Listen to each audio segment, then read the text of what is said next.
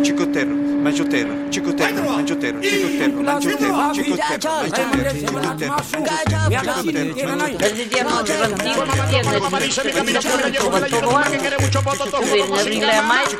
El palabrero. El mero esmero.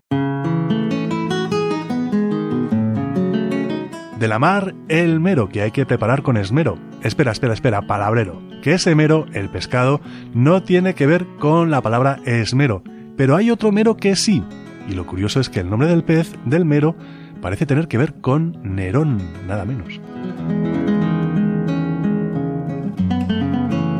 Pues sí, según señala el diccionario académico, mero podría venir del catalán nero y este del nombre en latín de Nerón, o sea, Nero, de nuevo. Eso se debería a la crueldad y fiereza que se le atribuye a este pez teleósteo, palabra o palabro, por cierto, que quiere decir que tiene el esqueleto totalmente osificado. Pero vamos con el mero que sí tiene que ver con esmero. Ese mero es un mero derivado del latín merus, cuyo significado es el de puro, sin mezcla, y ese mismo significado lo conserva la forma en castellano, si bien con el matiz de que se usa en sentido moral e intelectual.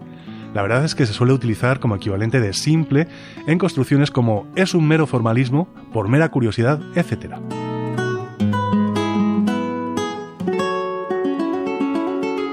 Dicho merus procedería de la raíz indoeuropea mer, es decir, parpadear, centellear, relacionada, como decíamos, con esa otra palabra esmero. Esmero se forma a partir del verbo esmerar, que en latín sería exmerare, y aquí hacemos una pausa para decir, uff, Menos mal que a los eruditos etimologicistas de antaño no les dio aquí por reimplantar la X, como si hicieron con extraño o extranjero, con el consiguiente alivio para la sanidad pública, al evitar así muchos atragantamientos al intentar pronunciar exmero.